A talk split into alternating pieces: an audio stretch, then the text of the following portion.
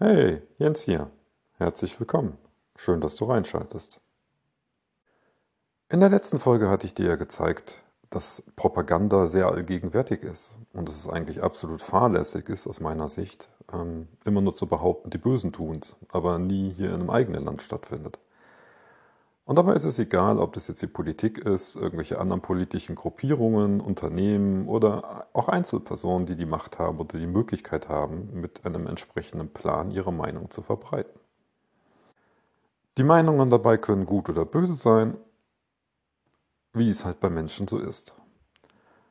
Das Problem mit Propaganda an der Stelle kommt für meinen Geschmack eigentlich erst wirklich, wenn dann meist in die Trickkiste der Manipulation gegriffen wird. Denn leider wird es meist nicht dabei belassen, einfach nur seine Meinung kundzutun und den anderen vielleicht mit sachlichen Argumenten zu überzeugen, dass man ja auf der richtigen Linie ist oder auf der sinnvollen Seite, wie auch immer. Nein, stattdessen versucht man wieder irgendwelche fiesen Tricks rauszugreifen und psychologische Schwächen uns, von uns Menschen auszunutzen. Und um genau die geht es heute in dieser Folge. Ich zeige dir einfach mal diverse Elemente, die regelmäßig drin vorkommen und dass sie funktionieren und wie sie funktionieren. Und ganz am Ende gebe ich dir auch noch Tipps, wie du dich dagegen schützen kannst, beziehungsweise was du dann tun kannst. Vorab aber noch einen kurzen Rat. Es kann sein, dass du bei dem einen oder anderen Thema vielleicht eine andere Meinung hast ich kann dir nur raten, in dem Fall deine Meinung zurückzustellen, weil sie verhindert sehr oft und sabotiert uns, das Gesagte zu verarbeiten und mal drüber nachzudenken. Es geht nämlich gar nicht um die konkreten Beispielthemen, sondern um die Techniken bzw. die Elemente, die bei der Manipulation genutzt werden. Fangen wir mit dem ersten Punkt an. Und zwar werden liebend gerne deine Ängste und vor allem deine Urängste genutzt. Das Besondere an einer Urangst ist, dass es immer an unser Eigengemachtes geht, sprich an unser Leben. Zu ersticken oder zu ertrinken sind zum Beispiel große Urängste. Meine, seien wir mal realistisch, sobald wir das Atmen aufhören über, etwas, über einen etwas längeren Zeitraum, gehen wir dahin. Wir geben den Löffel ab oder wir müssen den Fährmann bezahlen, um ins Stück zu kommen oder wie auch immer du das bezeichnen willst. Und mit diesen Ängsten kann man spielen man kann dieses bildlich hervorbringen und zeigen, was passiert. Ein Beispiel ist zum Beispiel das mit dem Ersticken. Man, jetzt ist dieser Virus der letzten zwei Jahren, hast du das sehr schön gesehen, geht halt auch auf die, auf die Gesundheit und auf die Lunge unter Umständen. Und was gibt es in dem Zusammenhang schlimmer, als nachher zu ersticken? Du kriegst qualvoll keine Luft mehr. Das ist echt nicht angenehm und gehst dabei hops. Jetzt kann man mit dieser Urangst in unzählige Möglichkeiten spielen. Man bringt dir noch das Bild hervor, du bist noch auf dem Weg zum Krankenhaus und dann können die dich nicht annehmen, weil die überfüllt sind. Und dann liegst du da und deine Frau guckt dich an und deine Kinder noch und du erstickst da ganz qualvoll an der Stelle. Jetzt bin ich nicht so der Märchenerzähler oder ich kann das auch nicht ganz so bildlich immer hervorbringen. Versuch es einfach mal mit deiner eigenen Fantasie und dann beobachte tatsächlich mal, was in dir passiert. Im Normalfall würden wir in dem Moment alles tun, nun um nicht zu ersticken. Und das ist das ganz Fiese bei diesen Ängsten, wenn man sie ausnutzt für die Manipulation. Es passiert nämlich Folgendes. Wir denken nicht mehr rational. Und sobald es an unser Leben geht, übernimmt tiefe Schichten unseres Unterbewusstseins quasi unser Instinkt, die Handlungen und Reaktionen. Unser Bewusstsein, das auch logisch denken kann und nachvollziehen, äh, Zusammenhänge nachvollziehen kann und solche Sachen, das ist in dem Moment ausgeschaltet. Hatten wir aber schon oft hier als Thema. Und wenn das ausgeschaltet ist, dann stelle ich nichts mehr in Frage. Dann renne ich blind dem hinterher, der mir das Heilversprechen gibt, dass ich nicht ersticke. Das kann aber auch andere Sachen sein, wenn es uns an unser Leben geht.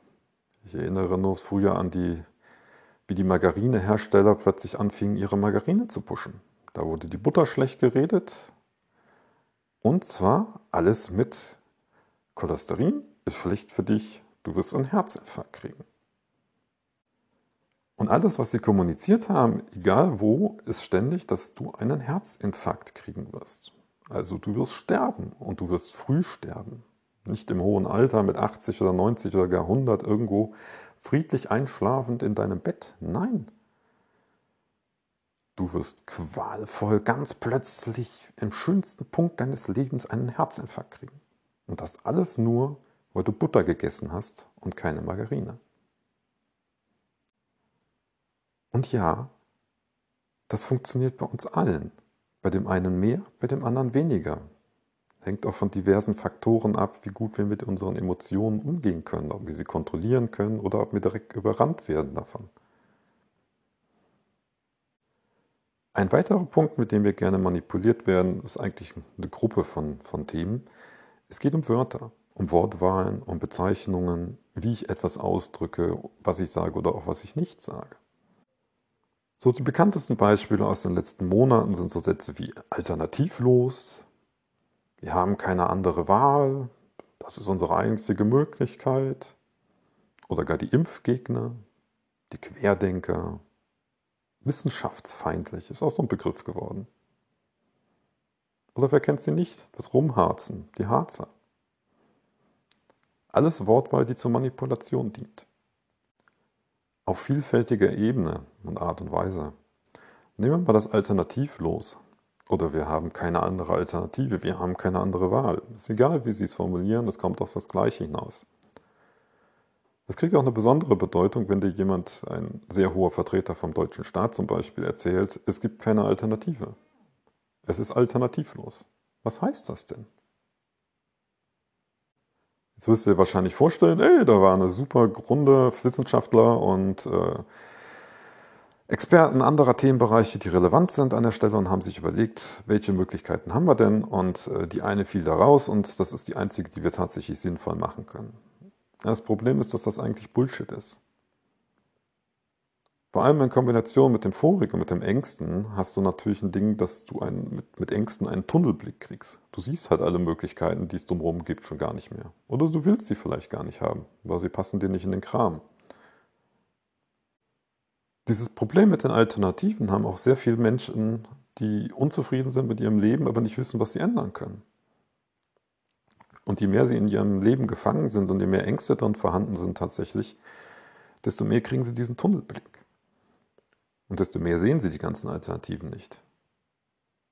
Weil eins kann ich dir mittlerweile garantieren. Es gibt mindestens mehr als eine Lösungsmöglichkeit noch. Meistens gibt es eine ganze, ganze Bandbreite an Lösungsmöglichkeiten und Optionen, die einen offen stehen. Nur kommen sie alle mit gewissen Vorteilen und auch Nachteilen. Und man muss sich halt nüchtern mal angucken, was, was einem was bringt und was einen weiterbringt und einem am besten hilft.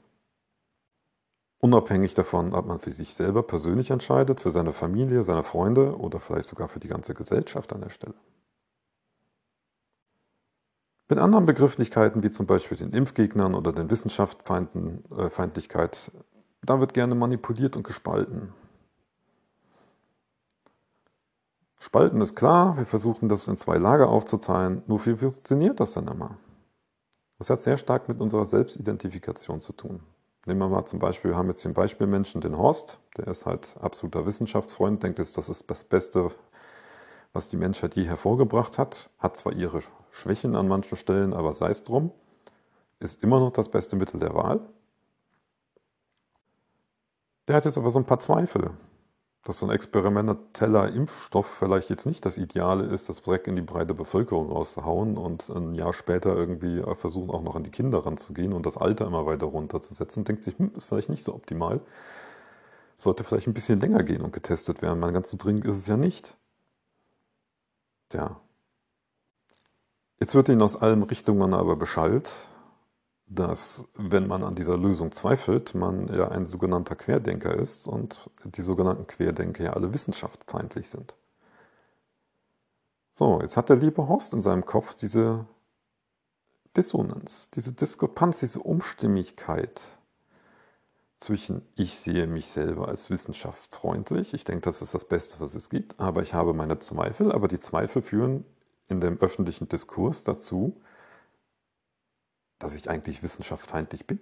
Was bin ich dann jetzt? Das fragt er sich zwar nicht, natürlich nicht bewusst, er wird sich da nicht eins, äh, auf seinen Schaukelstuhl setzen und drüber nachdenken, bin ich jetzt wissenschaftsfeindlich oder bin ich es nicht? Diese Dissonanz, die passiert unterbewusst. Und je mehr ich mit irgendwas identifiziert bin und je gegenläufiger das jetzt ist oder dargestellt wird an der Stelle, desto größer wird quasi diese der Dissonanz. Und dann passiert beim Menschen Folgendes. Entweder er steckt den Kopf in den Sand und will es gar nicht mehr wahrhaben,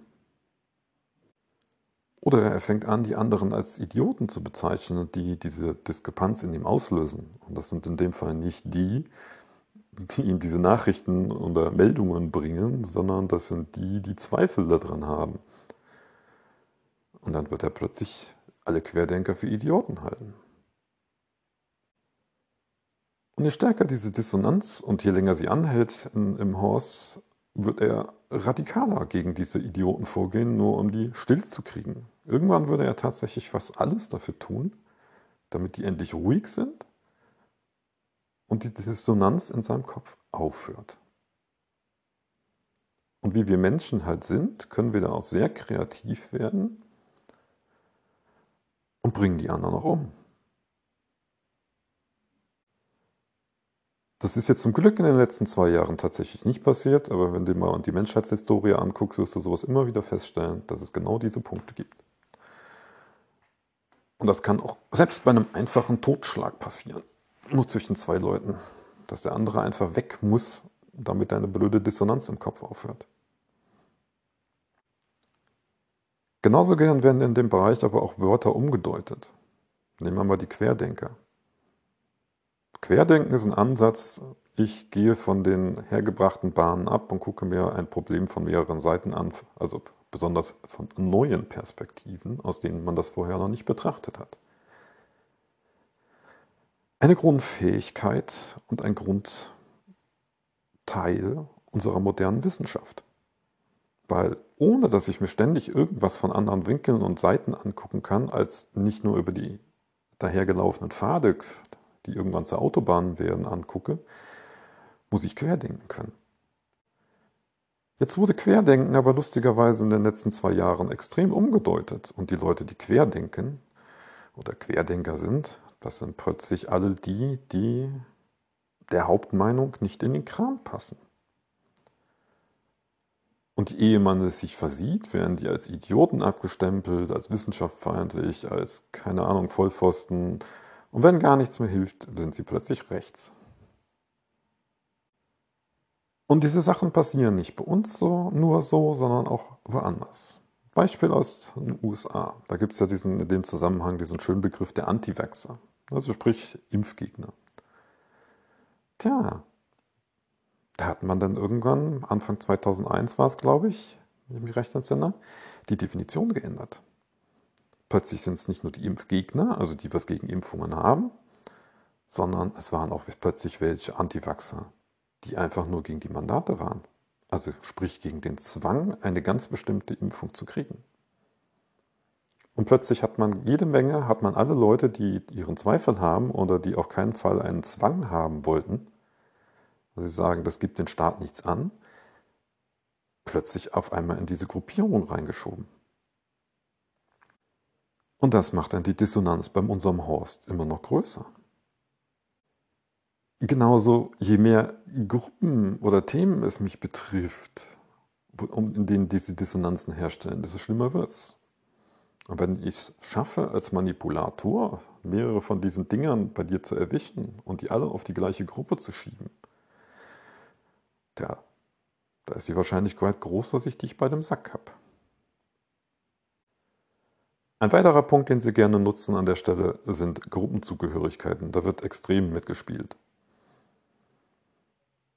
Das ist mit dem einfachsten Spruch, bist du nicht für uns, bist du gegen uns, dann hast du nur zwei Gruppen. Oder sie spielen mit deiner Identität und deiner Gruppenzugehörigkeit, die du im Leben hast. Wir alle von uns, wir sind in mehreren Gruppen. Vielleicht bist du introvertiert, dann gehörst du zu den Introvertierten. Vielleicht bist du Entwickler, dann gehörst du schon zu der Entwicklergruppe.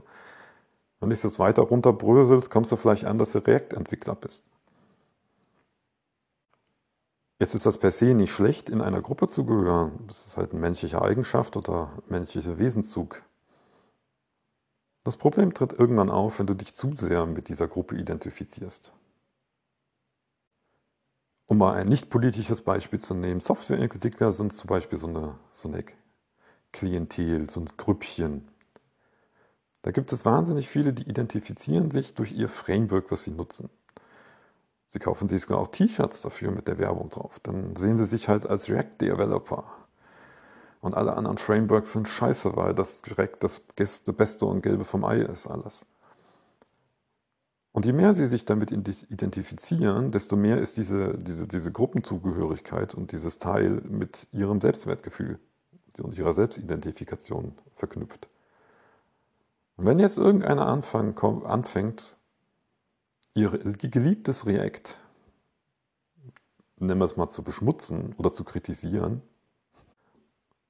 oft wird es tatsächlich als Beschmutzen äh, aufgefasst dann bei denjenigen, dann können die Leute oft genug nicht mehr unterscheiden zwischen einer Kritik an dem Teil und einer Kritik an sich selber.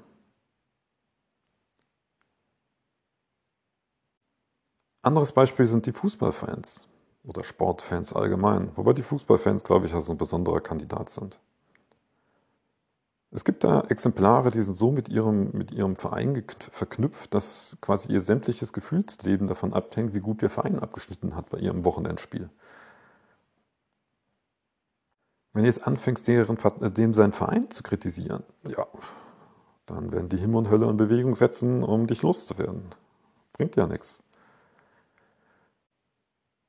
Und natürlich kann man das gepaart mit den anderen Dingern hervorragend ausnutzen, indem man anfängt, Keile irgendwo reinzutreiben und Gruppen zu erstellen und Gruppen gegeneinander aufwiegeln zu lassen.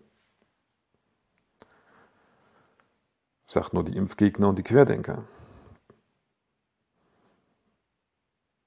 Können aber auch die Butterfans sein, die von den Margarine-Fans gehasst werden. Was mich jetzt zum nächsten Punkt bringt, und es ist tatsächlich ähm, verbindet das, ist das ein essentieller Teil, damit die anderen richtig gut funktionieren auf Dauer. Das sind Wiederholungen. Das Blöde bei uns Menschen ist tatsächlich, je öfters wir etwas hören, desto eher glauben wir es. Egal, ob das jetzt wahr oder falsch ist. Und wenn ich jetzt gar wirklich systematisch meine Meinung verbreiten möchte, dann mache ich das natürlich nicht nur einmal, dann haue ich dich auf sämtlichen Kanälen Wochen, Monate lang, haue ich dich voll. Und wenn ich dir jetzt Wochen und Monate lang erzähle, dass du ähnlich qualvoll krepieren wirst und das schön bildlich natürlich hervorbringe, wenn du nicht dieses experimentelle Medikament nimmst oder wenn du nicht auf die Margarine umsteigst,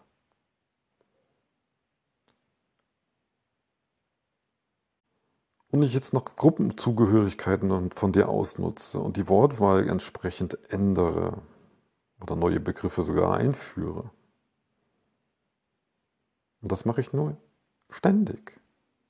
Dann habe ich dich unter Umständen irgendwann. Oder anders ausgedrückt, für dich wird es extrem hart, nicht drauf reinzufallen und nicht mit eingefangen zu werden. Wiederholungen sind tatsächlich ein riesengroßes kritisches Element hierfür. Weil wir mal den Horst von vorher, hätte er das einmal gehört, dann wäre die Dissonanz einmal da gewesen und dann wäre sie weg. Wenn ich ihm jetzt aber jedes Mal, jede Woche, jeden Tag, mehrmals am Tag erzähle, dass seine Zweifel unberechtigt sind und er mit, in, mit seinen Zweifeln in einer bestimmten Gruppierung landet, dann habe ich irgendwann diese Dissonanz und die geht bei ihm nicht mehr weg. Weil sie ständig wieder da ist und ständig wieder hervorgebracht wird. Das ist die Macht der Wiederholung. Und nicht nur in den Bereichen sind Wiederholungen so grandios. Ich meine, wer hat sie noch nie gehört, die Werbung von Seitenbacher. Seitenbacher Müsli. Müsli von Seitenbacher. Wahrscheinlich hat jeder von uns irgendwo schon mal gehört und du hörst sie ständig. Und jedes Mal erinnerst du dich. Und du merkst es dir. Ich zum Beispiel esse kein Seitenbacher Müsli, trotzdem ist diese blöde Werbung in mir hängen geblieben. Und das ist die Macht der Wiederholung. Die kann dazu führen, dass du glaubst, dass Margarine äh, gesünder ist als Butter. Oder es führt dazu, dass du dir sowas wie Seitenbacher Müsli merkst. Oder vielleicht auch irgendwelche anderen Marken. Oder Wahrheiten und Unwahrheiten, weil es ständig wiederholt wird. Wenn jetzt soweit ständig wiederholt wird, dass der Russen oder die Russen die Bösen sind, brutale Angriffskriege führen, dann wirst du das unter Umständen irgendwann glauben. Oder vielleicht, zumindest wenn du es selbst wenn nicht mehr glaubst, wirst du es nicht mehr so in Zweifel stellen.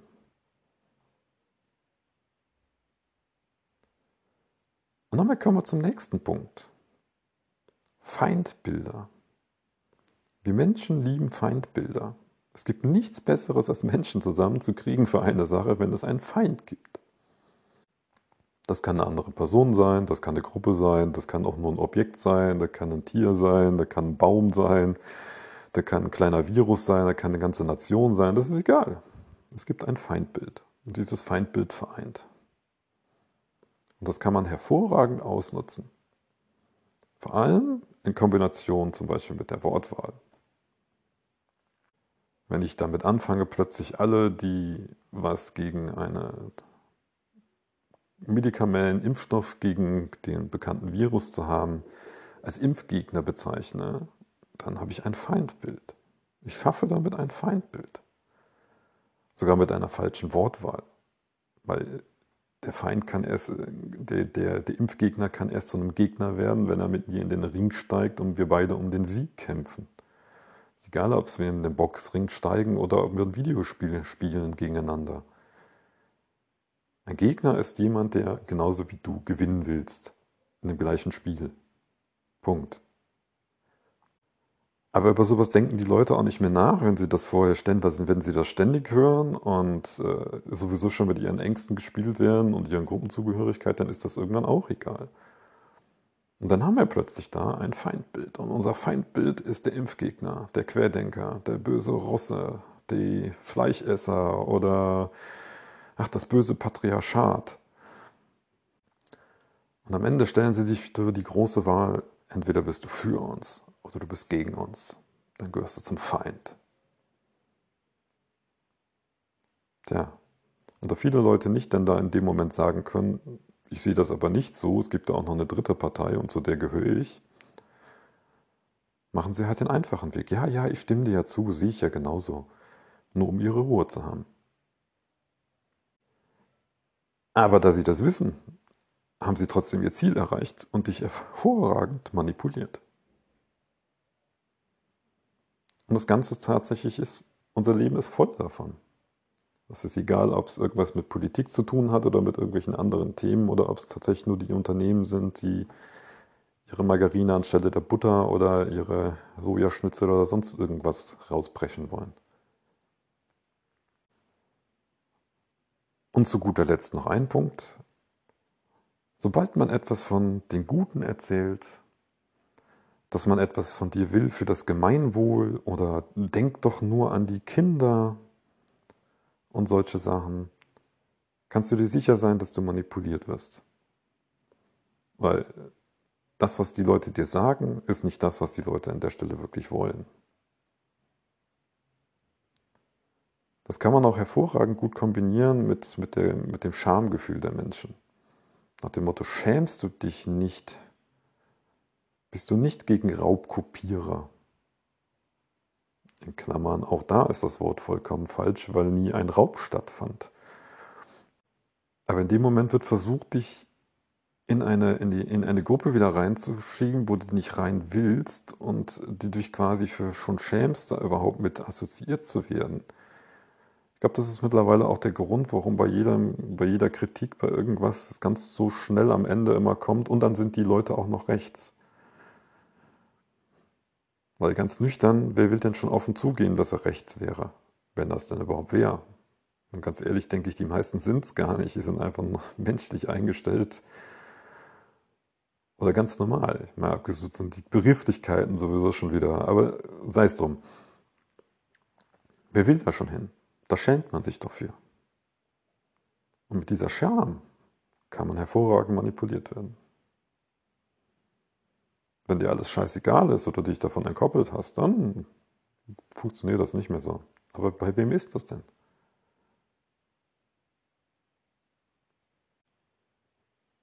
Und dann kommen wir zum Abschluss. Was kannst du denn jetzt eigentlich tun, um dich zu wehren? Das Erste aus meiner Sicht ist erstmal sich bewusst zu werden, dass es diese Mechanismen gibt und sich auch selber persönlich einzugestehen, dass diese Mechanismen auch an dir funktionieren. Vielleicht besser oder weniger gut als bei den anderen, aber sie funktionieren. Auch du bist ein Mensch. Und es gehört schon eine ganze Willensanstrengung dazu, das zu erkennen und sich dann dagegen zu wehren und das nicht mit sich machen zu lassen. Dafür gibt es meines Erachtens zwei Sachen, die du hervorragend machen kannst. Das eine ist, tatsächlich mit deiner Selbstidentität zu arbeiten und dafür zu sorgen, dass dein ganzes Selbstwertgefühl und deine Selbstidentifikation mit dir verknüpft ist, mit dir als Person, mit dem, wer du auch immer bist. Und nicht zu stark mit irgendwelchen Gruppierungen, Technologien, Weltanschauungen oder äh, ob du jetzt wissenschaftsfreundlich oder wissenschaftsfeindlich bist. Weil sobald du zu stark mit diesen externen Faktoren verknüpft bist, kann man dich über diese externen Faktoren hervorragend manipulieren und sobald es irgendeine Kritik, berechtigt oder unberechtigt an der Stelle gibt, ist die Chance viel zu groß, dass du das wieder als persönlichen Angriff siehst. Und ich kann dir von anderen Leuten sagen, wenn ich damit zu tun habe, das macht keinen Spaß, mit jemandem zu kommunizieren, bei dem du ständig aufpassen musst, der das das nicht persönlich kriegt, in den, äh, also nicht persönlich nimmt, obwohl es überhaupt nichts mit der Person zu tun hat.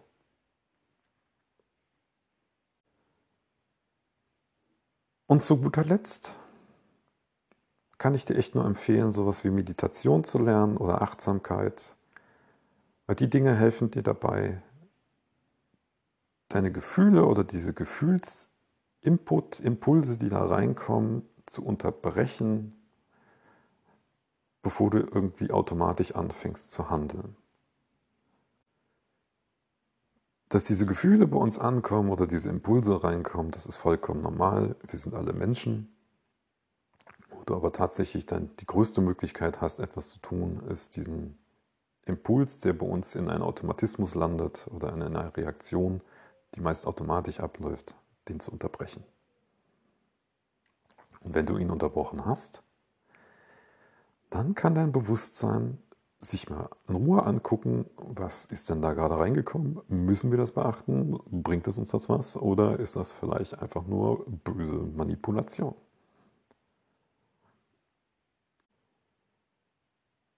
Beide Lösungsmöglichkeiten sind keine Quick Fixes, wie es so schön heißt, oder Hacks mittlerweile. Das ist nichts, was du von heute auf morgen hinkriegst oder von jetzt auf gleich. Die Dinger sind alle mit Übung verbunden. Du musst es lernen. Aber eins kann ich dir sagen, wenn du es schaffst, dein, deine Handlungen weitestgehend erstmal von den einkommenden Emotionen und Signalen zu entkoppeln, damit du im Moment Zeit hast, zu entscheiden, ob das überhaupt das Richtige ist oder das Falsche und was ich jetzt tue, das ist Gold wert. Das kann ich dir aus eigener Erfahrung sagen, das ist Gold wert. Und meines Erachtens das, was jeder Mensch irgendwo lernen sollte. Aber wenn du solche Sachen kannst, kannst du weniger manipuliert werden und du kannst in vielen Situationen viel klarer denken und handeln vor allem, weil deine Gefühle dir nicht im Weg stehen. Damit Denk mal drüber nach. Bis zum nächsten Mal.